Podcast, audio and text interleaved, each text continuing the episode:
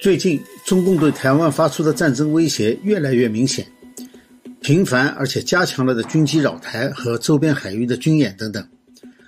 中共商务部呢发出了一个要求民众家中准备一些日常生活用品的通知，引发了中国大陆多地抢购风潮。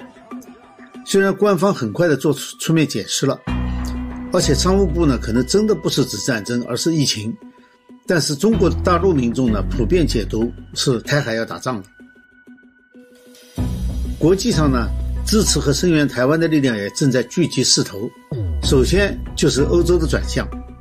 捷克议长科加洛突然去世以后呢，新议长维特奇继续了他的政策，最终顶着北京的压力，在二零二零年八月底，率领捷克参议院代表团成功的访问了台湾。这个就实现了零的突破。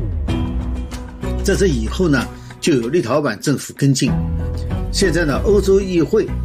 史无前例的压倒性的通过了欧盟台湾政治关系与合作报告，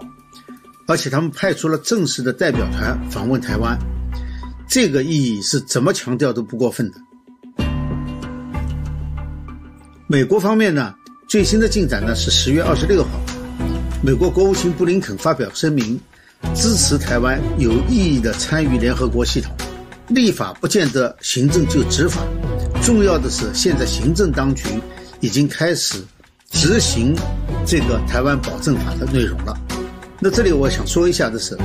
就中共说的一中原则和美方所说的一中政策不是一回事。美国从来坚持的是一中政策，不是一中原则。现在呢，他把这个指导方针啊，台湾关系法放在第一位。就不像以前这个三个公报是最重要的，而且呢，他又用六项保证来制约这三个公报当中的八七公报，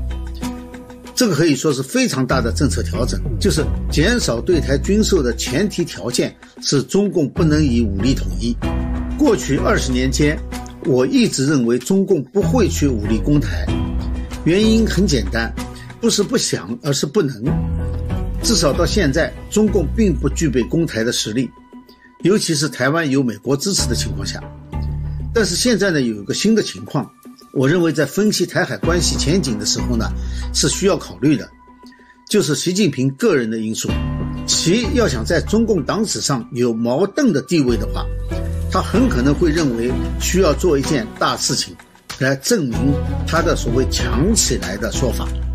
因为前面两个人是一个是站起来，一个是富起来嘛，所以他要证明强起来这个说法。我认为这就是当前台海危机升级的最主要的危险。